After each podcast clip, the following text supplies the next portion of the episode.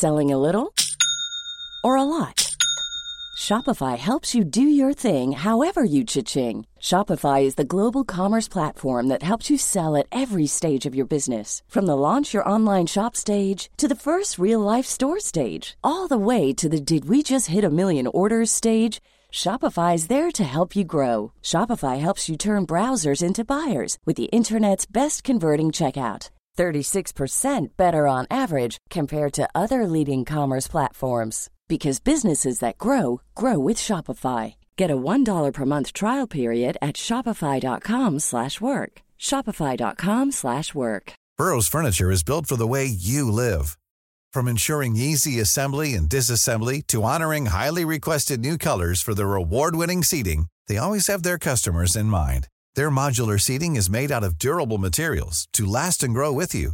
And with Burrow, you always get fast, free shipping.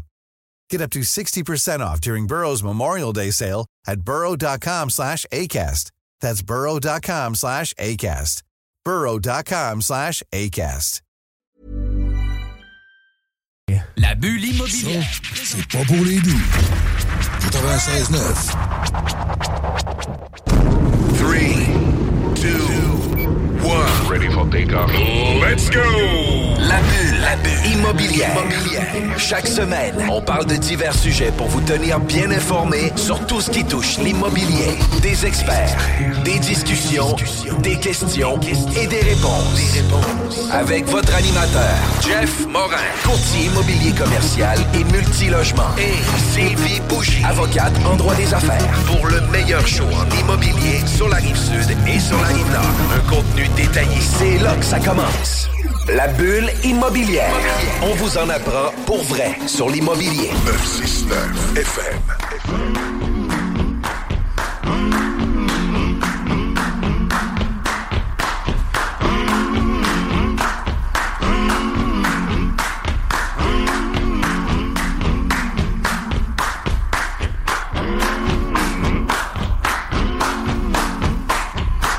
Étiez à l'écoute de la sauce. Bienvenue à notre dixième saison de la bulle immobilière. Mon nom, c'est Jean-François Morin, courtier immobilier.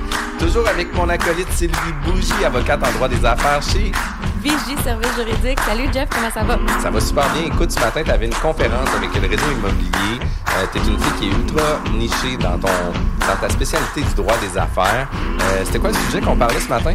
Euh, bien planifier la vente de son entreprise. En fait, les pièges à éviter dans le cadre de l'achat-vente. On était 55 euh, participants. Hein? C'était euh, vraiment dynamique. Euh, Les gens ont beaucoup aimé, ont participé.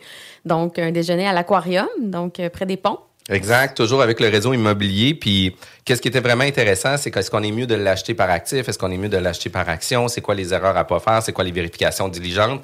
Euh, puis, tu sais, Sylvie, tu es spécialisée en droit des affaires. Aujourd'hui, on reçoit euh, un, un avocat aussi, euh, maître Michel Léonard. Bonjour, bienvenue avec nous. Bonjour, grand plaisir d'être ici. Merci beaucoup. Merci d'avoir fait la route aussi de Montréal jusqu'à ici. Puis, Sylvie, tu en as parlé hors d'onde, comme de quoi que oui, effectivement, que tu viens accompagner beaucoup d'entrepreneurs justement dans euh, l'achat d'entreprises, etc. Mais est-ce que tu as des grandes connaissances aussi sur des fonds à la bourse? Non, c'est ça. C'est pour ça que aujourd'hui, moi, je suis très excitée parce qu'on parle avec, c'est ça, Maître Léonard, qui est dans du fonds immobilier BTP et c'est un fonds qui est à la bourse. Donc, c'est quand même plus rare, euh, c'est moins connu pour les euh, communs des mortels, en fait, et les PME québécoises typiques euh, à capital fermé qu'on appelle. Donc, ça va être vraiment intéressant parce que Maître Léonard, vous avez vraiment participé à la mise en place, hein, à l'appel public, finalement, de cette entreprise-là, dans le fond, à la mise sur le marché. Depuis la première journée. Ouais. C'est très, vraiment intéressant.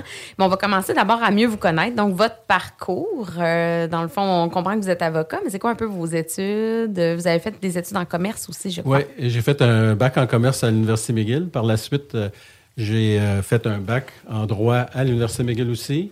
J'ai fait l'école du barreau, obtenu mon diplôme dans les deux cas, plus le droit de pratiquer. Et euh, j'ai euh, j'ai œuvré au sein d'un bureau d'avocats à Montréal, euh, qui était un, un petit bureau d'avocats et qui était spécialisé en, en droit des affaires avec une, une plus haute spécialité en, en fi- en- en taxation. Alors, moi, j'avais fait, dans- dans- au cours de mes études, j'avais fait euh, beaucoup de. J'avais approfondi le sujet de la fiscalité. Puis, euh, évidemment, c'était pour cette raison qu'ils ont choisi de, m'engager initialement. Mais plus j'avançais dans le domaine de la fiscalité, moi, j'aimais ça. Mm. Alors, j'essayais de me trouver autre chose. Puis c'est comme ça que je suis arrivé en immobilier. je suis devenu, au sein d'une firme de courtage immobilier commercial, je suis devenu le, le, chef euh, avocat du contentieux, avocat principal du contentieux. Et euh, c'est comme ça que mon introduction s'est faite au milieu immobilier parce qu'avant euh, ce moment-là, je connaissais absolument rien du milieu immobilier. OK. Puis est-ce que vous aviez une envie de vous lancer en affaires en ayant fait des études en commerce? C'était-tu à la base un peu le plan de match? Ou? J'avais été, quand j'étais plus jeune, j'avais été conseillé de, que ce serait très approprié d'avoir les deux, les deux volets pour, euh, mm. pour être en affaires, c'est d'avoir le côté légal puis d'avoir le côté professionnel euh, au niveau, que ce soit administration, marketing ou euh, finance, etc. Et c'est pour ça que j'étais entré à l'Université McGill en commerce. Pour par la suite, le, conseil était d'aller chercher également le diplôme en droit pour justement avoir les deux, les deux facettes, pour combiner les deux facettes qui seraient très attirés, attirants ou attractifs pour le milieu des affaires. Oui, oui. évidemment, euh, au moment où euh, j'ai gradué, ben, y avait, on parlait de. On était dans les années 80.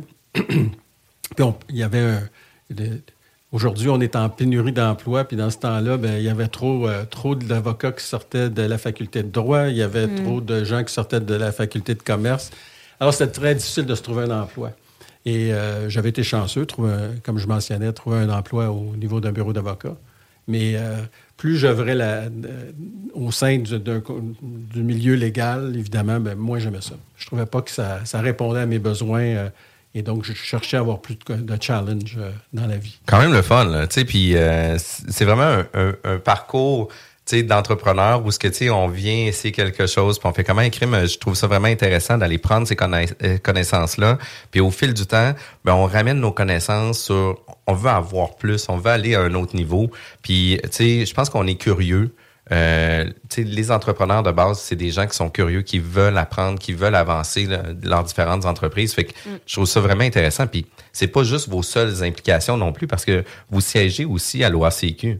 Oui, euh, je suis vice-président du conseil de l'OACQ. Euh, je suis en élection euh, pour renouveler mon mandat. Alors, je ne sais pas si par le temps qu'on ben, va... Vous avez, vous avez 12, 12 participants qui vont voter en ah, votre ben, faveur ici. Ben, merci beaucoup. Alors, évidemment, il y a des élections très bientôt. J'ai déjà été président du conseil de l'OACQ, par ailleurs. Et la raison que je suis vice-président du conseil aujourd'hui, c'est que lors du changement de la, la dernière vocation de la loi, la, dernière itération de la loi, ben, le, ministre des Finances avait décidé qu'un courtier immobilier ne pouvait pas être président du conseil de l'OACIQ. Alors donc, euh, c'était une personne nommée par le ministre qui siège, donc un nouvel administrateur au sein du conseil de l'OACIQ, qui euh, devait agir à titre de président du conseil. Et donc, euh, mais au niveau de la vice-présidence du conseil, il faut que ce soit un courtier. Alors, donc, j'ai été élu parmi les, les administrateurs comme vice-président du conseil il y a deux ans. Euh, et, donc, là, je suis en réélection pour un autre terme de deux ans au sein de l'OACIQ. Je viens de rajouter 75 personnes pour voter pour vous. Fait que ça, c'est quand même très bien. C'est excellent. Puis l'autre chose. Sauf que je dois vous préciser que ça se fait juste au niveau du conseil parce que je suis déjà membre, euh, du conseil d'administration. Alors, c'est déjà fait euh, pour les trois prochaines années. Mm. Alors, j'ai été réélu. Ça, c'est les administrateurs qui votent les postes de dirigeants. C'est ça. Alors, donc... Euh, Merci de me ramener à l'ordre. Je sais pas, je sais pas s'il va y avoir une cabale, une cabale au sein du mm. conseil, là, mais en tout cas, c'est de cette façon-là. Puis, puis, pourquoi l'OACQ? Pourquoi vous êtes impliqué auprès de la profession du courtage immobilier? J'ai commencé mon implication au sein de l'OACQ, au sein du FARCIC. J'ai été, euh, à l'époque, euh, le Farsic était une entité euh, quasi indépendante, si on peut l'appeler comme ça. donc, elle avait toujours une certaine autonomie, mais lors de la dernière loi ou le dernier amendement à la loi, le, le Farsic est devenu une espèce de comité du Conseil de l'OACIQ. Alors, c'est la façon dont c'est géré. Mais à l'époque, c'était, c'était je ne veux pas dire complètement indépendant parce que c'est pas vrai, mais il y avait son propre conseil d'administration, puis j'étais le président du conseil. C'est comme ça que j'ai joint les rangs de l'OACIQ. Alors, à titre de j'avais été nommé euh, président du conseil, ben, administrateur du fonds d'assurance et par la suite euh, président du conseil. Et euh, suite aux, travaux qui ont été faits, bien évidemment, on m'a recruté pour siéger au conseil de l'OSCQ et éventuellement devenir président du conseil.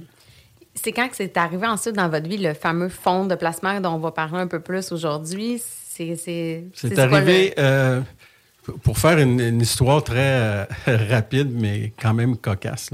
Euh, tous les soirs, je marchais mon chien. je sortais de la maison vers 7h, 7h30 le soir. Puis ça, c'est dans les années 2001 à peu près. Et mon voisin d'en face, elle me parlait du fait que fiscalement, euh, juste pour venir euh, à l'étape fiscale, mais fiscalement, que c'était avantageux de convertir son entreprise en, je ne sais pas comment ça s'appelle en français, mais il appelait ça à l'époque des income trusts. Alors, donc, tu avais des entreprises qui étaient viables, etc., de, se transformaient en fiducie d'investissement. C'est peut-être le, bon mot, je ne suis pas sûr. Et euh, finalement, ben, les fiducies d'investissement, ce n'était pas taxable. Euh, ça payait au lieu de payer des dividendes, ça payait des distributions. Puis, bien évidemment, tu es capable de lever de l'argent au public. Et lui, il avait une entreprise qui était associée à Bombardier, donc il, fabriquait des espèces de pièces, je ne sais pas trop quoi, pour euh, Bombardier, et avait transformé son entreprise en Income Trust. Donc, euh, avait reçu, reçu tous les avantages fiscaux, puis en même temps, ben, son entreprise qui était privée était devenue publique. Alors, les avantages également d'une entreprise publique. Puis, alors, on marchait le chien. Puis, était, évidemment, lui avait son chien, j'avais mon chien. Puis, euh, très, très, très heureux du fait qu'il avait transformé sa business, que l'argent, les investisseurs avaient euh, endossé euh, sa, business, etc.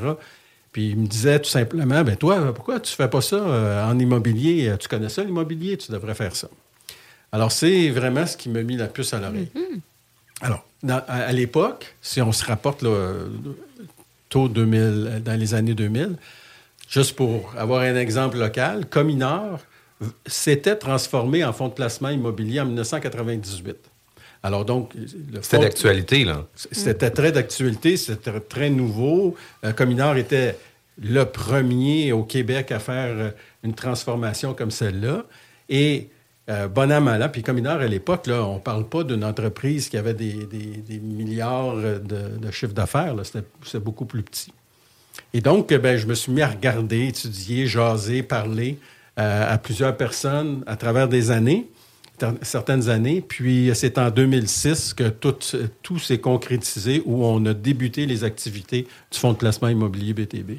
Puis tu sais, qu'est-ce qui, euh, qu'est-ce qui est impressionnant, c'est que la réflexion arrive en 2001. Cinq ans plus tard, le fonds arrive.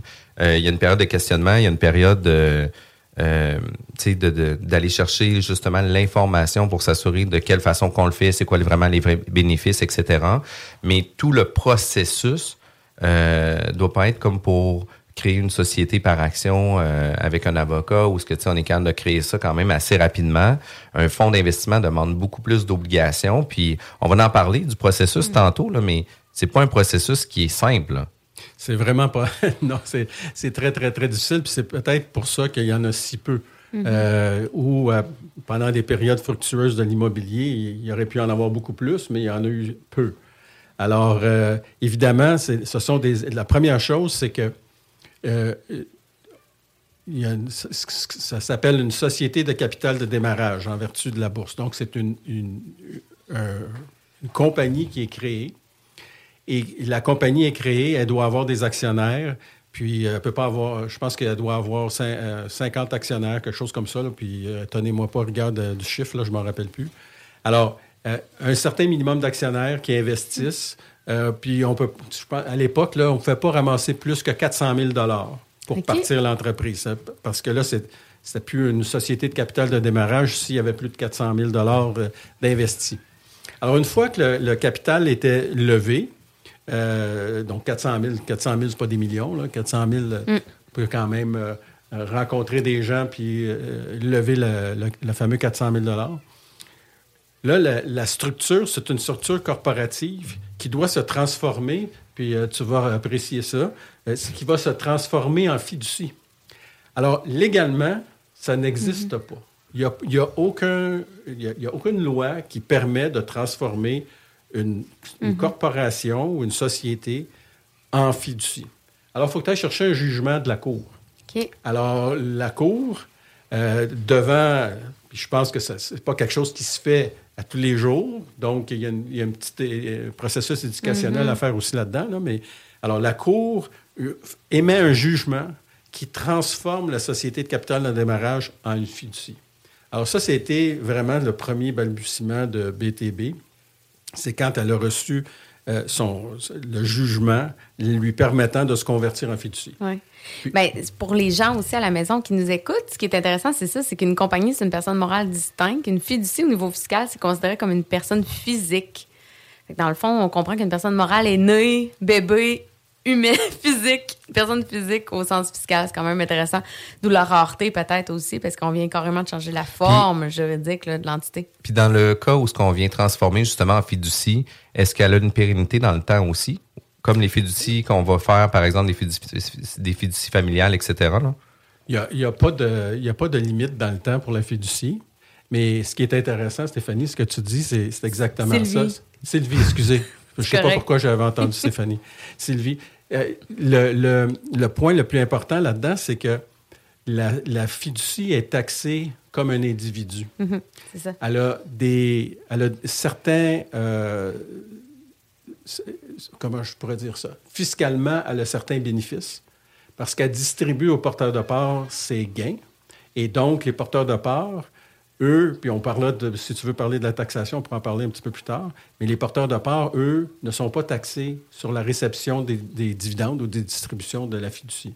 Alors ça, c'est ce qui est très intéressant fiscalement pour créer une fiducie, opérer par la voie d'une fiducie, mais en même temps, on a tous les attributs qui ne sont pas euh, reliés aux corporations. Alors, corporation, c'est une personne morale, elle a ses obligations, elle a ses droits, puis il n'y a pas de recours contre les actionnaires. Cependant, quand tu es une fiducie, ben, tu peux avoir des recours contre tes actionnaires parce que toutes les actions de la fiducie, elles passent euh, par les fiduciaires aux détenteurs de parts. Alors, il faut trouver des moyens légaux, évidemment, pour limiter justement ces recours. Et légalement, bien évidemment, de la façon dont nous sommes créés et on opère, bien, on limite les recours envers les fiduciaires puis envers les porteurs de parts. Oui. Puis comment ça arrive, là? Fait comme on dit, en 2001, on a l'idée en prenant une marche avec son chien. On- Ouais. comme- mais c'est qui qu'on va chercher comme investisseur en premier? Est-ce que c'était dans votre réseau de contacts proches? Euh, Comment Le- vous êtes allé chercher vos premiers Ben, investisseurs? Réseau de contacts proches, euh, je- à l'époque, je siégeais euh, dans un organisme à but non lucratif qui s'appelait le Technoparc Saint-Laurent. Puis le Technoparc Saint-Laurent, c'est à Montréal, euh, probablement à l'épicentre euh, de, de l'île de Montréal, où euh, c'est un développement de parc technologique, pareil comme le parc technologique de Québec, dans le fond. Sauf que c'est une société sans but lucratif. Et euh, initialement, quand ça avait été créé, ben, c'était des scientifiques qui avaient décidé de créer une société pour construire des immeubles pour faire en sorte que les universités aient des laboratoires, puissent accueillir des scientifiques mondiaux, etc. Alors ça, c'était leur but. Mais malheureusement, tu as besoin d'un petit peu du volet immobilier quand tu veux parler de création d'immeubles, construction d'immeubles, les routes, euh, l'urbanisme, la réglementation municipale, etc.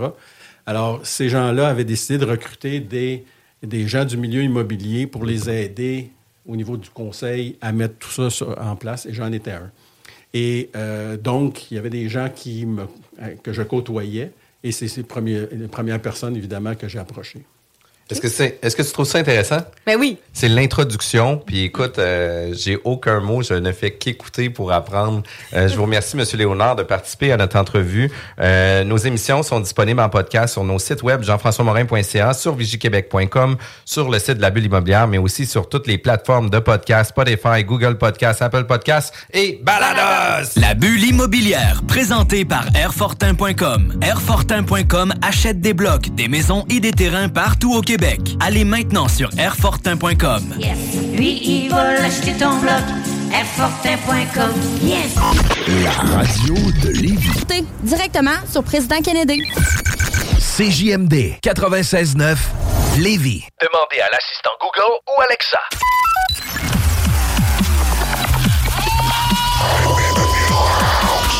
La bulle immobilière au 96.9 Alternative Radio. Vous êtes à l'écoute de la bulle immobilière. Je suis avec Jean-François Morin de l'équipe Jean-François Morin chez Nous vendons votre maison, le meilleur courtier immobilier en ville. Ah oui, écoute, autant pour le résidentiel, le commercial, l'industriel, le multilogement, on est sur la coche. Ça coche dynamique aussi, tu vulgarises, tu accompagnes bien tes clients, c'est super intéressant. Puis tu fais toujours plein de vidéos hyper intéressantes en ligne en plus. Fait qu'on est sûr, tu veux vendre, tu veux acheter, c'est clair, suivez-le sur les réseaux sociaux. Puis écoute, c'est des succès monstres que ça donne à notre équipe. On a, on a du rendement incroyable avec ça. Puis c'est quoi? Cette semaine, on a parlé avec un client euh, où ce que tu sais, il a fait une demande d'information euh, sur les différentes publicités qu'on va faire, qu'on fait. Puis quand on a appelé la personne, il dit écoute, il dit c'est moi qui voulais t'appeler. Il dit je voulais pas que toi tu m'appelles. Il dit c'est moi qui voulais t'appeler parce que ça fait deux ans que je te suis avec la bulle immobilière. Fait que tu sais, je trouve ça quand même fou. On a des gens qui nous écoutent depuis plusieurs années. Puis encore ce matin, on parlait de la bulle immobilière. Puis tu sais, il y avait quand même la moitié de la salle environ qui connaissait la bulle immobilière. Puis on vient de on vient de faire connaître la bulle immobilière à l'autre moitié de salle. Fait que c'est quand même super intéressant. Exact. Puis aujourd'hui, hyper intéressant, on est avec Maître Michel Léonard du Fonds d'investissement BTB. Euh, super intéressant. On a mis la table au début un peu sur votre parcours. Vous êtes qui? Euh, on veut savoir actuellement, là, en 2023, vous en êtes rendu où au niveau des investissements de votre actif immobilier dans le, dans le fonds? Ben, la valeur totale des actifs de BTB euh, actuellement, c'est 1,2 milliard. Alors, euh, puis comme je le mentionnais tantôt, on est parti d'une page blanche, c'est-à-dire qu'il n'y avait aucun actif euh, dans le fonds. On est rendu 15 ans plus tard à 1,2 milliard et notre, notre but, c'est dans, dans trois ans de se rendre à 2 milliards d'actifs. C'est énorme. On s'entend que c'est énorme. Il y a combien de personnes dans l'équipe derrière ça pour. euh, tu sais, euh, on va en parler aussi du processus de sélection des immeubles, mais tu sais, je veux dire, ça se fait pas seul, là. Vous êtes combien? On a 80 employés aujourd'hui. Euh, peut-être un petit peu plus, 82 ou quelque chose comme ça. Alors, euh, ne moi pas rigueur, mais je sais que c'est plus que 80. Et euh, on, on opère dans trois euh, grands marchés et deux plus petits marchés. Alors, les trois grands marchés que- où nous détenons des immeubles, c'est Québec, Montréal, Ottawa. Et nous avons aussi des immeubles à Saskatoon et Edmon- Edmonton. Le- La façon dont notre portefeuille euh, se déploie, c'est qu'on a des euh, on a des immeubles de bureaux. Par exemple, ici à Québec, à Le Bourgneuf, on détient plusieurs immeubles de bureaux pour un 1,4 million de pieds carrés, quelque chose comme ça. Et on a également à Québec des immeubles industriels à Saint-Augustin. Et on a deux immeubles de commerce de détail à Lévis, et, euh, qui est le mégacentre Rive-Sud et le Carrefour Saint-Romuald. Et euh, évidemment, à Montréal, on a des, des immeubles industriels et des immeubles de bureaux, des immeubles de commerce de détail. Euh, Saskatoon et Edmonton, seulement des immeubles de, com- de- industriels. Quand même, fait qu'on a un portefeuille très diversifié partout au Canada. Euh, justement, quand on fait un processus euh, de levée de fonds puis de mettre en place là un, un fonds public, euh, est-ce qu'on doit aussi avoir, est-ce que c'est une obligation que ça soit une entreprise canadienne ou on pourrait le garder privé, privé Québec?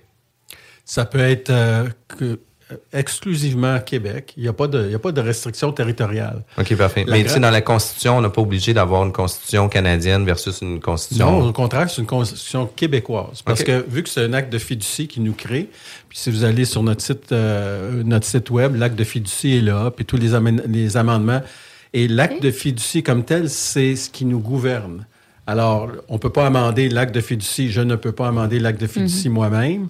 Euh, je dois avoir l'assentiment des porteurs de part pour faire des amendements à l'acte de fiducie. Alors, par exemple, si l'acte de fiducie disait euh, nos activités sont restreintes à la province de Québec, bien, ça serait seulement la Ça province de ça. Québec et je devrais avoir l'assentiment des porteurs de part pour aller investir, par exemple, à Ottawa, aller investir en- ailleurs au Canada. On peut, euh, on a le droit d'investir, par exemple, aussi aux États-Unis. Cependant, vu qu'on on a un certain statut, je parlais tantôt du statut fiscal, on ne peut pas avoir plus que 49% de nos investisseurs qui sont américains. Puis la minute qu'on dépasserait le 49% ben, ça fait en sorte que ça invaliderait toute la portion fiscale avantageuse pour nos porteurs de part de la fiducie. Alors, donc, c'est pour ça que à chaque année, on se doit d'é- d'évaluer, de savoir qui sont nos porteurs de part pour s'assurer justement qu'on ne dépasse pas le 49% On n'a pas d'inquiétude de ce côté-là. On en a des investisseurs américains, mais euh, c'est peu. Alors, euh, ça représente peut-être euh, 10% Quand vous avez procédé à la création, c'était quoi le plan de match du fonds? C'était ça la vision d'avoir comme un parc vraiment avec 1,2 milliard d'actifs? Est-ce que vous pensez garder ça petit? Est-ce que votre intention, au contraire, c'est d'avoir euh, 100 milliards d'actifs? C'est quoi un peu la vision? Au tout début, euh, c'est ça qui est quand même loquace. Là, c'est au tout début, on parlait euh, quand, quand- parce que quand tu pars ça, là, quand tu pars la machine, là, il faut que tu fasses du marketing. Alors, il faut que tu ailles rencontrer des courtiers en valeur, de- excusez, des courtiers en valeur mobilière, etc. Puis là, euh, initialement, euh, le il y a un syndicat bancaire qui entoure ça aussi. Puis je peux parler de qu'est-ce que c'est le syndicat bancaire, mais je veux juste euh, terminer. Le syndicat bancaire disait, ben, co- comment, euh, combien d'immeubles tu penses que tu es capable d'acheter, puis quelle serait la taille du fonds dans cinq ans, etc. Alors à l'époque, moi, je me disais, oh, acheter 50 millions, 100 millions, ça va être beaucoup. Puis là, les investisseurs, les, les, les, les- courtiers en valeur mobilière me disaient non, t'es mieux de pas parler comme ça au public parce qu'ils investiront pas chez toi. Il faut que tu dises que tu veux avoir 500 millions d'actifs. Et pour moi, sincèrement, 500 millions d'actifs, là, c'était comme wow, c'était gros. Puis je me demandais comment en cinq oui. ans je serais capable de me rendre à 500 millions d'actifs. Puis je voyais pas comment j'allais le faire. Je l'ai dit dans le cadre de, de marketing, euh, quand il me demandait c'est quoi ton plan d'affaires, où tu veux te rendre. Alors oui, j'ai monté un plan d'affaires pour être à 500 millions en cin- cinq ans plus tard. Et je l'ai réalisé, effectivement réalisé. Mais euh, à l'époque, j'y croyais pas. Alors, c'était juste, je trouvais que le chiffre était tellement gros.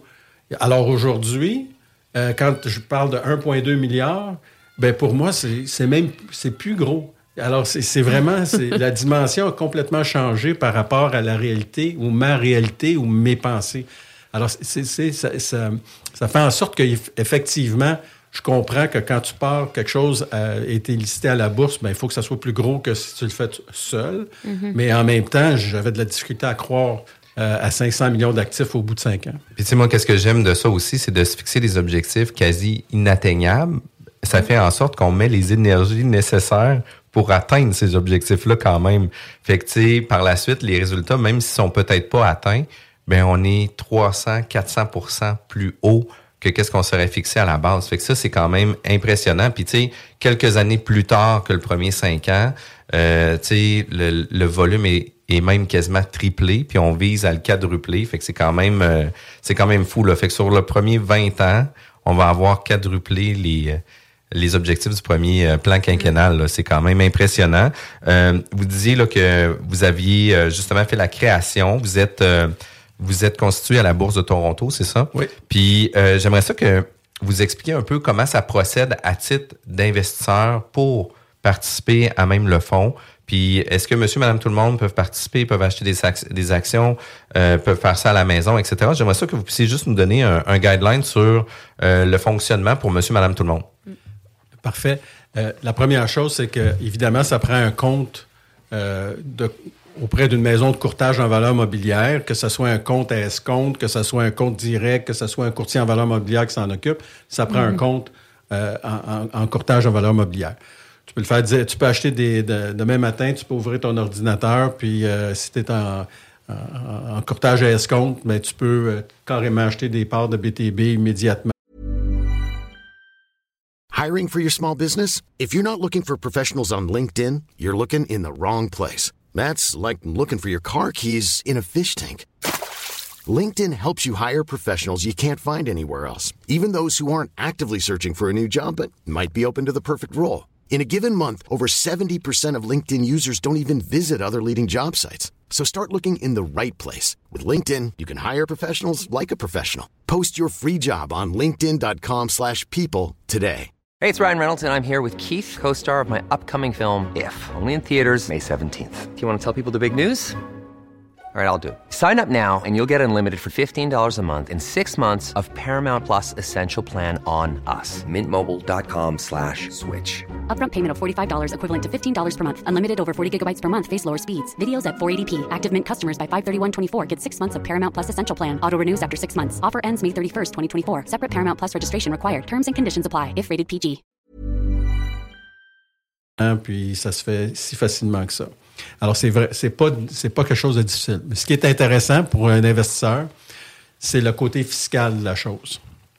Parce que un investisseur qui reçoit des dividendes, il est taxé sur les dividendes qu'il reçoit.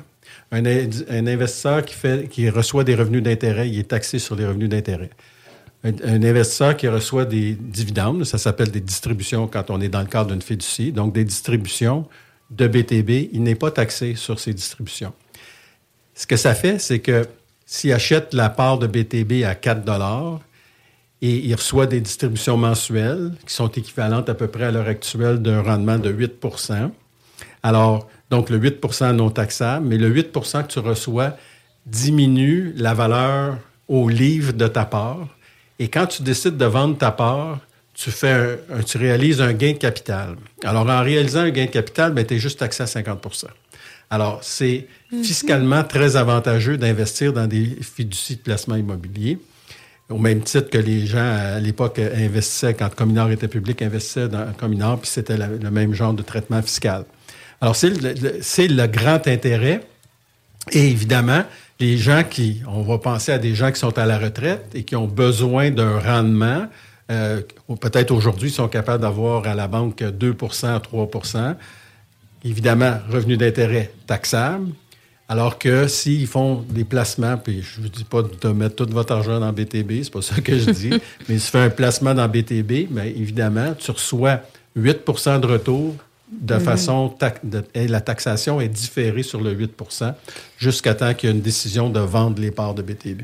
Ouais, c'est vraiment intéressant. Puis ce qui est le fun aussi, je trouve, c'est que ça permet justement de minimiser un peu le risque, hein, parce qu'on le sait, des fois, on a le goût d'investir dans l'immobilier. C'est populaire d'investir dans l'immobilier, mais tu as l'impression des fois de mettre tout toutes tes billes dans le même immeuble, dans un ou deux immeubles qui vont pas super bien, qu'on n'a pas nécessairement le temps de s'en occuper. Mais là, ce qu'on comprend, c'est que dans le fond, il y a 80 personnes qui s'occupent du fonds. C'est de l'immobilier diversifié aussi beaucoup. Fait que ça vient quand même minimiser, je pense, les risques. C'est des fois, on peut avoir un rendement, un retour sur notre investissement de 20-22% si jamais on fait nos projets nous-mêmes, les optimisations, etc. Mais tu sais, si on peut avoir un 8% passif, des fois, ça peut devenir vraiment intéressant aussi, là, parce que tu sais, ben euh, c'est un risque qui est mieux contrôlé. Euh, l'optimisation, on est 100% au bat sur nos projets. Euh, puis en même temps, à place de dire, ben écoute, moi je suis propriétaire d'un triplex, ben là, vous pouvez être propriétaire d'un 1,2 milliard d'actifs dans une société. Là. Ce qui est le fun, c'est que vous n'êtes pas, c'est ça, vous n'êtes pas sur le marché dispensé. Il faut pas être un investisseur qualifié pour investir. N'importe qui, n'importe qui qui nous écoute peut investir dans Absolument. Il n'y a pas de limite de ce côté-là. c'est le fun, ça aussi. Évidemment, au tout début de BTB, évidemment, les premiers qui qui investissaient dans la société de capital de démarrage devaient être des investisseurs qualifiés. Parce que là, à ce moment-là, on ne pouvait pas recruter euh, n'importe mhm. qui. Mais euh, depuis qu'on est listé à la Bourse de Toronto, il n'y a aucune restriction de ce côté-là. Puis on était initialement listé sur le Venture Exchange, alors qu'aujourd'hui, on, on, est sur la grande bourse pour euh, mhm. le, vrai TSX. Puis, puis quelle est la différence entre les deux, justement? Les critères légaux de reporting ne sont pas les mêmes. Alors, c'est beaucoup plus strict au niveau des critères légaux quand tu te rapportes à la Bourse de Toronto, le TSX, que quand tu te rapportes au Venture les délais pour produire les états financiers sont beaucoup plus longs sur le venture qu'ils le sont sur à la Bourse de Toronto. Alors donc, il faut que tu sois, pour être capable de migrer de un à l'autre, mm-hmm. premièrement, il y a des qualifications financières à, remplir, mais en plus de ça, c'est faut que tu sois, faut que tu comprennes que dans un certain délai après une fiducie, euh, sa fiscalité, sa fiscalité, son année fiscale, c'est du 1er janvier au 31 décembre. Puis ça, tu changes pas ça, tu peux pas changer ça, c'est mm-hmm. fixe, c'est la loi. Et, donc, on se doit de rapporter, par exemple, on a rapporté nos résultats du 31 décembre 2022, le 28 février 2023. Alors, c'est une période de 60 jours, c'est un peu plus long. Là. Nous, on est, très, on est habile, puis on fait bien les choses, puis les gens qui travaillent chez nous sont vraiment très professionnels de ce côté-là. On a raccourci tous les délais de reporting justement pour le faire le plus rapidement possible. Puis, tu sais, en même temps, ça vous permet aussi d'avoir un contre-délai de vérification. Puis, tu sais, si jamais il y a quoi que ce soit, mais tu sais, vous n'êtes pas serré dans le temps où ce que ça a été déposé dernière minute, dernière seconde. Ça, c'est la pire affaire. Quand, quand mm-hmm. Puis surtout, la documentation, la, documentation qu'on produit, il faut qu'elle soit parfaite. On n'a pas le droit à l'erreur. Alors, donc, évidemment, c'est plusieurs révisions, que ce soit les révisions par nos comptables, par nos avocats, par nous-mêmes, euh, la, la, la, préparation, toute la documentation, parce que, évidemment, on ne peut pas euh, on ne pourrait pas produire quelque chose qui pourrait faire en sorte que quelqu'un serait, euh, se sentirait euh, euh, lésé par la documentation qui a été Ben oui. préparée. Puis au- au-delà des constats annuels, euh, puis le bilan annuel, vous avez aussi des reports à faire régulièrement, là, tu sais, parce que les, les actionnaires veulent suivre le, le- la performance de la compagnie. Puis ça, c'est quoi les engagements que vous avez avec ça? On, on se rapporte euh, quatre fois par année, donc à la fin de chaque quart. donc, euh, le- un quart, il y a, le prochain quart qui se termine, c'est 31 au mars. 31 mars.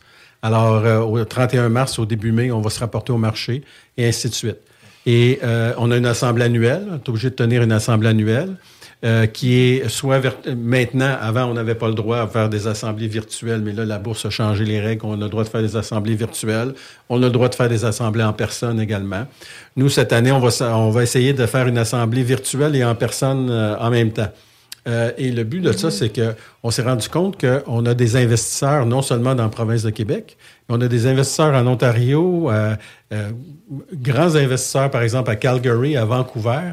Et pour eux, d'assi- d'assister à l'Assemblée annuelle, poser leurs questions, ben, ils sont p- pas vraiment capables. Ils sont obligés de prendre l'avion, venir nous voir, etc. On aimerait bien ça, mais c'est pas ça qui se passe. Alors, il, il y a un certain manque d'informations.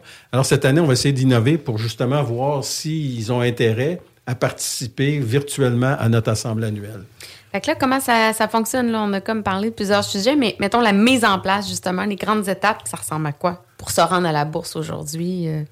Bien, dans notre cas, ce qu'on a fait, c'est société de capital de démarrage. Ensuite, on a fait, le- on, est, on est listé sur le Venture Exchange et ensuite sur la grande bourse, donc le TSX. Puis pour être listé là, sur le Venture Ex- Exchange, j'imagine que ça demande plein d'informations. C'est bien compliqué de remplir des demandes? Euh, comment La, ça la fonctionne? première chose qu'il fallait faire au niveau de la société de capital de démarrage, il fallait acquérir un immeuble. Alors ça, c'était donc le fameux 400 000 qui a été euh, amassé. Il fallait qu'il soit investi. On a acheté notre immeuble. Une fois l'immeuble acheté, c'est là que la transformation s'est faite en fiducie et là où on a été listé sur la bourse. Alors donc, à ce moment-là, on avait nos...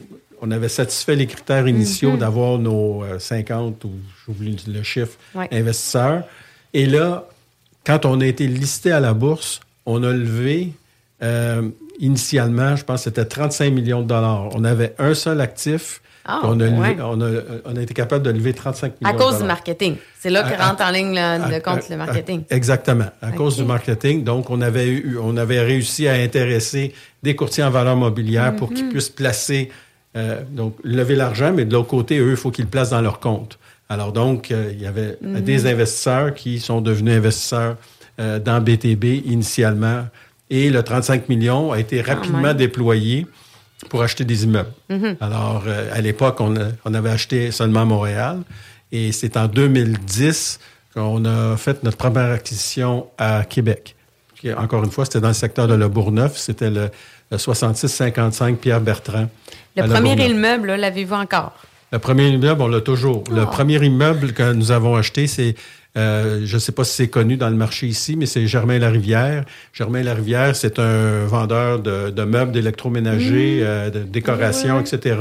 Un peu comme Tanguay, si vous voulez, euh, et qui est localisé à Laval, à Saint-Hyacinthe et euh, au quartier 1030 à Brossard, à Montréal. Ouais. Mais là, Jeff, pense, pense à ça. Là. On a un immeuble, 400 000 des investisseurs. On arrive à la bourse, on se retrouve avec 35 millions à investir. Ça doit être assez flyé comme. C'est euh, quand même, quand même vraiment cool. Puis une des choses que moi, là. je veux, je veux Ouais. savoir, c'est quoi les critères de sélection d'immeubles? Parce que là, tu sais, on, on se doit d'avoir une ligne de conduite par rapport à ça. Puis moi, je pense que ça va être le sujet qu'on va parler tout de suite après la pause. Puis vous voulez avoir cette information-là, restez avec nous, mais surtout, suivez-nous sur les plateformes des réseaux sociaux, Facebook, Twitter, LinkedIn, name it. Restez avec nous. La bulle immobilière, présentée par Airfortin.com. Airfortin.com achète des blocs, des maisons et des terrains partout au Québec. Allez maintenant sur Airfortin.com. Lui, il va l'acheter ton bloc. Recevez votre marque à votre image. Tu veux de l'extra cash dans ta vie? Bingo! Tous les dimanches 15h, plus de 40 points de vente dans la région. Le bingo le plus fou du monde! Stay tuned right after this. Chérie. Hein? Chérie. Quoi? Regarde ça. Ça a l'air que si tu mets une patte de lièvre au-dessus du foyer de la maison, Hein? elle va se vendre deux fois le prix qu'on a demandé, puis on n'aura même pas besoin d'argent. OK? Puis en plus, j'ai vu dans une revue scientifique Ah, ah. que si on fait brûler de la sauge dans toutes les chambres, sauf la chambre des maîtres, OK, OK, ouais. on va avoir notre première offre d'ici les 48 prochaines heures. C'est pas merveilleux, ça? C'est extrêmement merveilleux, chérie. Mais me semble que je t'avais dit d'écouter la bulle à CGMD, non? De retour à la bulle immobilière.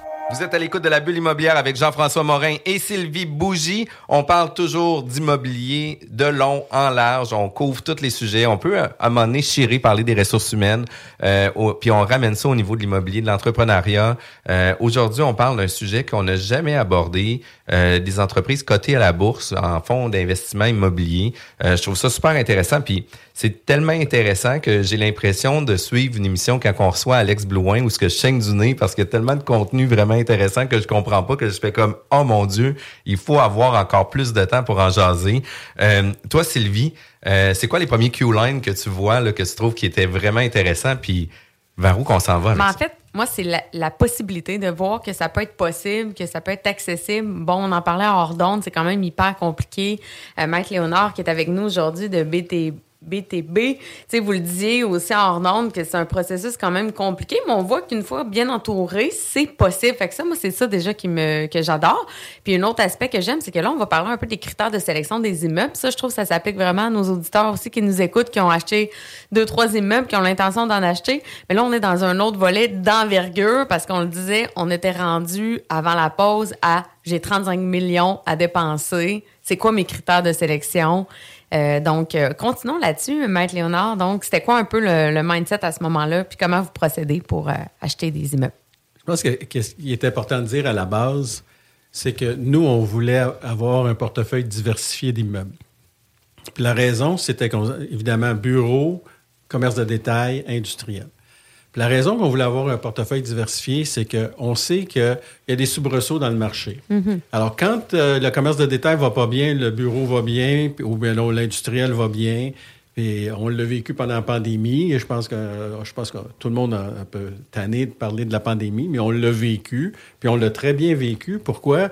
Parce que no- no- nos bureaux, les gens, on, on détient des bureaux qui sont plutôt en banlieue. Et euh, donc, les gens avaient accès à leur bureau, pouvaient y aller s'ils voulaient. Et donc, euh, on recevait le paiement de loyer. Dans le commerce de détail, ben, c'était fermé. Alors, euh, c'était difficile de collecter le loyer, mais dans l'industriel, les loyers étaient perçus. Alors, Mhm. quand on regarde l'ampleur de la chose, ben, ça faisait en sorte que pendant la pandémie, on a été capable de, de- de percevoir plus que 99% de nos loyers dans le cadre, de- avec l'aide financière du gouvernement, etc., Mhm. qui est l'aide aux locataires, là, c'était pas l'aide aux propriétaires. Alors donc, pour nous, la base, c'était de diversifier le portefeuille pour justement s'assurer qu'on ait l'argent pour payer la distribution aux porteurs de parts. Parce que si tu n'as pas d'argent pour payer ta distribution aux porteurs de parts, ben, les porteurs de parts ne sont pas contents, ils vont vendre, leur- vont vendre leurs unités de BTB et donc le prix de l'unité se met à baisser. Alors donc, nous, ce qui était la position la plus importante dans tout ça, c'était le paiement de la distribution, puis comment on peut assurer le paiement de la distribution. Donc, c'était d'avoir un portefeuille diversifié. Et aujourd'hui, on a toujours un portefeuille diversifié. On a toujours des propriétés de bureaux, on a des propriétés de commerce de détail, puis on a des propriétés industrielles. dans différents secteurs aussi, qui peut faire en sorte qu'un secteur, par exemple, de l'Ouest canadien peut être en meilleure posture qu'au Québec à certains moments et inversement, qui fait en sorte qu'il y a toujours un créneau, un segment de vos marchés qui va toujours bien aller, puis qui va compenser majoritairement pour l'ensemble du portefeuille. Exactement. Puis c'est pour ça que la diversification géographique du portefeuille est Mhm. aussi importante. Alors, si, on- comme tu as dit tantôt, de tout mettre nos œufs dans le même panier, ben là, ça devient un petit peu plus contraignant euh, ou peut-être... euh, Au niveau de la croissance? euh, euh, Pas nécessairement de la croissance, parce qu'il y a, y y encore plusieurs propriétés qu'on peut acheter dans nos marchés. Mais je pense que c'est une question de diversification, puis de s'assurer justement que notre détenteur de part soit payé. Alors, puis pour nous, c'est- c'est c'est une pierre angulaire de, de tout Ben ça. oui. C'est parce qu'on ne veut pas manquer nos paiements. Alors donc, d'avoir un portefeuille diversifié, c'était la pierre angulaire. Alors, après ça, on commence comment? Ben, on avait notre fameux 35 millions qu'on a levé, mais nous, on a une politique d'investissement à l'époque où on finançait nos acquisitions jusqu'à euh, 70% hypothécaire, 30% équité. Aujourd'hui, on finance nos acquisitions et nos renouvellements d'hypothécaires, etc., à un maximum de 60 Donc, on est beaucoup plus... On fait attention, par exemple, à notre dette, où on veut réduire notre dette à, moyen terme, dans le sens où aujourd'hui, notre dette hypothécaire est 56% Donc, euh, si on prend l'ampleur de nos actifs, il y a 56 de, de nos actifs qui sont grevés d'une hypothèque ou le montant ou la valeur est gravée d'une hypothèque. Alors, pour nous, c'est important, puis on veut continuer à, à réduire cette dette-là. Alors, quand on fait des investissements, bien, initialement, on était petit, donc on achetait des petits immeubles. Et par la suite, on s'est mis à grandir. Puis au niveau de la gestion quotidienne d'un petit immeuble, par exemple, un immeuble, on, achetait, pouvait acheter un, un, petit immeuble de bureau de 12 000 pieds carrés. Bien, un immeuble de bureau de 12 000 pieds carrés, quand maintenant tu en achètes un de 50 000 pieds carrés, ça prend autant de temps à gérer 12 000 pieds carrés que de gérer 50 000 pieds carrés. Alors, à un moment donné, quand tu es petit, tu achètes petit. Quand tu es plus gros, tu achètes plus gros. Puis, le, le, passage obligatoire de tout ça, c'est le fait que tu dois te mettre à disposer de tes plus petits immeubles pour -hmm. redéployer ton capital dans des plus grands immeubles. Parce que le problème, c'est que le, les, nos, nos, gestionnaires, quand ils sont pris dans des immeubles de, mettons, 50 000, 100 000 pieds carrés, à, à Le Bourgneuf, 200 000 pieds carrés, euh, c'est plus difficile pour eux autres de consacrer du temps à 12 000 pieds carrés parce que l'immeuble de 200 000 pieds carrés, il demande trop de temps, puis trop d'énergie, puis trop d'efforts. Alors donc, on a commencé également à faire du repositionnement du portefeuille mm -hmm. et on a disposé, euh, à, à, compter de 2018, on a disposé des, des, des, des, propriétés qui étaient localisées dans des petits marchés pour se concentrer dans les grands marchés. Mm -hmm. Alors, tu sais, au niveau de la progression du, des critères d'investissement, pour répondre à ta question, la, la progression, c'est que faut, euh, quelque part là-dedans, on y va un peu avec nos moyens aussi. Dans le sens où, on, je répète, t'es petit, ben t'achètes plus petit parce que tu mm -hmm. te dis, j'ai pas le, j'ai pas le personnel requis pour gérer un immeuble de 200 000 pieds carrés quand on est 15. Mais quand on est rendu 80, ben là, on est capable d'en prendre plus. Puis au niveau des achats, est-ce que vous êtes genre, parce que des fois on entend ça, tu sais, j'achète des, des, choses que je vois une opportunité de retaper, de valoriser, de. Est-ce que dans vos achats, vous achetez plus des, des immeubles qui sont déjà très, tu sais, euh, très déjà classe A parfait ou vous allez tout le temps vers une optique d'optimisation? On cherche toujours des classes A parfaits. OK. oui. Ben, c'est une bon. question de gestion du risque aussi. Ouais. Puis, tu sais, en même ouais. temps, la gestion du risque d'un immeuble qui est en très bon état, euh, va faire en sorte que vous allez pouvoir maintenir l'état en excellent état beaucoup mm -hmm. plus longtemps que de partir avec un immeuble où ce que déjà une certaine usure, euh, un certain mauvais entretien, puis de redresser l'immeuble pour le remettre sur un entretien va des fois coûter plus cher que de maintenir un excellent AAA sur un immeuble puis de le conserver plus longtemps. Ça, c'est mon opinion à moi. C'est une, une très belle, une bonne constatation parce que c'est exactement ça.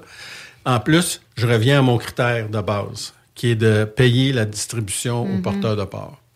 Si on prend l'argent pour le redéployer l'argent pour changer des fenêtres, euh, changer des toitures, euh, euh, refaire les locaux au complet mm -hmm. des mm-hmm. locataires, ben, c'est moins d'argent qu'on a pour faire de la distribution.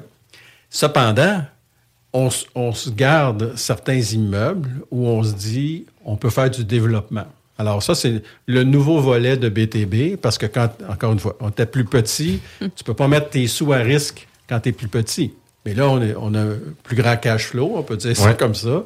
Alors, aujourd'hui, euh, on regarde euh, certains sites que nous, où, on, où, nous sommes propriétaires, où on va faire du développement, où on va vendre des droits aériens, euh, Puis là, ça, ça devient une complète autre dimension dans nos. Mm -hmm. Alors, on, je vous donne un exemple. À Montréal, sur l'île de Montréal, on a un centre d'achat qui est ouvert, donc c'est pas un centre d'achat fermé, et qui, moi, j'appelle ça un, c'est un océan d'asphalte. Alors, c'est quelques petits immeubles euh, avec un plus grand, mais le restant, c'est juste l'asphalte. Alors, on regarde, tu regardes ça, puis tu te dis. Euh, eu égard euh, spécialement avec le développement au niveau du résidentiel puis le, manque d'unités résidentielles dans les marchés, que ce soit à Québec, à Montréal, c'est la même chose. Euh, là, on s'est dit, ben, il y a peut-être quelque chose à faire avec ça. Alors, effectivement, on a conclu une entente conditionnelle avec un développeur résidentiel pour vendre les droits de développer du résidentiel sur notre terrain. Puis à ça, nous, on n'encourt pas de risque. C'est le développeur résidentiel qui prend les risques. Et on va être payé euh, certains, certaines, euh, un paiement par porte que le, le, le, développeur va construire. On parle de 1000 portes sur notre terrain. Alors, donc, 1000 portes multipliées par un certain montant d'argent. Et l'entente fait en sorte qu'évidemment, on, on, veut conserver nos locataires qui sont dans le commercial. On veut les relocaliser dans les immeubles, au rez-de-chaussée des immeubles qui seront construits. Alors, ça va être un développement par phase. Mais ça, on parle, c'est un, immeuble qui a été évalué par Altus. Donc, 70% euh, de nos propriétés sont évaluées à l'externe. Ce n'est pas nous qui faisons notre propre évaluation des immeubles. Alors, ça, euh, il est évalué par Altus à environ 30 millions de dollars. Ça, ça compte pas la, valeur des droits de développement résidentiel mm-hmm. qui sont là, qui pourraient euh, s'accumuler à 30, un autre 30 millions. Alors ça, là, c'est de l'argent trouvé. C'est comme le marché à terre, trouver 5 là. Vous, c'est un 60 millions. Ça, revient à ça. Alors, 30 plus 30. Mais c'est exactement ça. Alors, quand on parle de faire du développement, quand on parle de retaper, ouais. bien là, moi, nous, on, s'implique au niveau de nos centres commerciaux, puis là, on se dit, bien, il y a du potentiel de développement. Alors donc, plutôt que d'acheter quelque chose que tu vas retaper, quelque chose que tu vas jeter à terre, que tu vas rebâtir, que tu vas trouver des locataires, ben, je pense que la, façon dont on voit nos choses, c'est d'investir dans ce qu'on a déjà pour être capable de... De devenir le promoteur du projet. Et d'aller chercher beaucoup plus de valeur que la valeur au livre actuelle. Exact. Dans le projet en question, notre valeur au livre de, la portion développement résidentiel n'a pas été, euh, a pas été euh, évaluée donc, euh, on sait qu'il y a une valeur, mais elle ne fait pas partie de la valeur qui est déjà. Euh, ça va être que du bonus. C'est de l'argent. En même temps, en même temps, pour euh, les, les détenteurs de parts, c'est ça. vous minimisez leur risque à 100% Fait moi, à titre d'actionnaire, je suis content que la gestion de BTB prend ces décisions-là parce que je veux m'assurer que mon fonds d'investissement que moi, je vais avoir mis dans vos mains, soit euh, investi de bonne façon. Puis tu sais, il faut faire attention parce qu'il y a des gens qui vont investir leur portefeuille quasi en entier dedans. Fait que si le, le, le fonds fonctionne bien, bingo, ils vont être satisfaits. Mais si jamais pour X raison qu'il y a des mauvaises décisions, ben là, leur patrimoine peut être atteint de ça aussi. Puis ça, c'est quand même vraiment intéressant. Puis est-ce que vous avez un comité interne euh, d'acquisition? Est-ce que vous pouvez vous-même, euh, sans nécessairement envoyer des avis au conseil d'administration, etc., si vous suivez la lignée justement de la fiducie ou la ligne directrice de la fiducie, vous avez vos comités d'acquisition, d'analyse, etc., puis vous pouvez être très rapide dans les projets d'acquisition? On peut, on, c'est pas si facile que ça. Ben, c'est ça que je trouvais intéressant. Euh, euh, évidemment, à chaque achat, chaque disposition qu'on fait, on doit recevoir l'approbation du conseil. Alors effectivement, il y a un comité de placement, un comité d'investissement, euh, on peut les appeler d'une façon ou de l'autre, euh, qui est en place avec des membres du conseil. Alors, la façon dont on fonctionne, c'est que on présente nos projets d'acquisition de disposition au comité de placement. Si le comité de placement est d'accord, le comité de placement fait la présentation au conseil d'administration pour recevoir l'assentiment du conseil d'administration pour procéder avec l'investissement ou le désinvestissement. Alors, chez nous, comme tel, je peux vous, je peux vous dire, ça va très vite. Parce que le conseil est à l'écoute, puis le mhm. conseil, il se prend pas pour un autre, dans le sens où, euh, oh, non, je veux juste euh, avoir des rencontres aux trois mois. Non. Euh, chez nous, c'est ça qui est le fun, c'est le fait qu'on est capable de les appeler, de céduler une rencontre rapidement, présenter notre documentation, avoir le ressentiment rapidement. Alors, on n'est pas dans une espèce de... Une structure administrative qui vient ralentir. Lourde, lourde, comme on peut voir. Là, évidemment, on n'est pas, ben, pas belle, euh, mais dans, dans, le, dans la, la, façon dont toutes les choses ont été organisées initialement, c'est qu'il y avait une rapidité d'exécution. Puis pour moi, c'est important parce que tu sais, tu parlais tantôt d'être entrepreneur. Ben, moi, si tu me mets dans une espèce de carcan opérationnel, j'ai de la misère. Il faut, faut conserver l'agilité, puis surtout dans l'investissement immobilier, parce qu'une opportunité peut se présenter très rapidement, puis peut disparaître très rapidement aussi. Fait que l'agilité doit être vraiment intéressante. On arrive sur la fin de notre dernier segment. Euh, pour vrai, j'en aurais pris une heure de plus pour mieux comprendre puis de discuter de vos projets. On a 800 euh, millions à investir dans les prochaines années pour arriver à notre 2 milliards. Euh, c'est quoi la vision de BTB euh, pour en arriver à... C'est, finalement, c'est de continuer de, de, construire sur nos bons coups. Mm. Et construire sur nos bons coups, ça veut dire, je pense qu'on est dans la bonne direction. On, on mise plus sur l'industriel. Euh, puis on veut que notre, notre segment industriel gagne en, valeur, dans le sens où on est investi à l'heure actuelle 30% en industriel, puis on aimerait se rendre à 60% dans le segment industriel. Dans le portefeuille.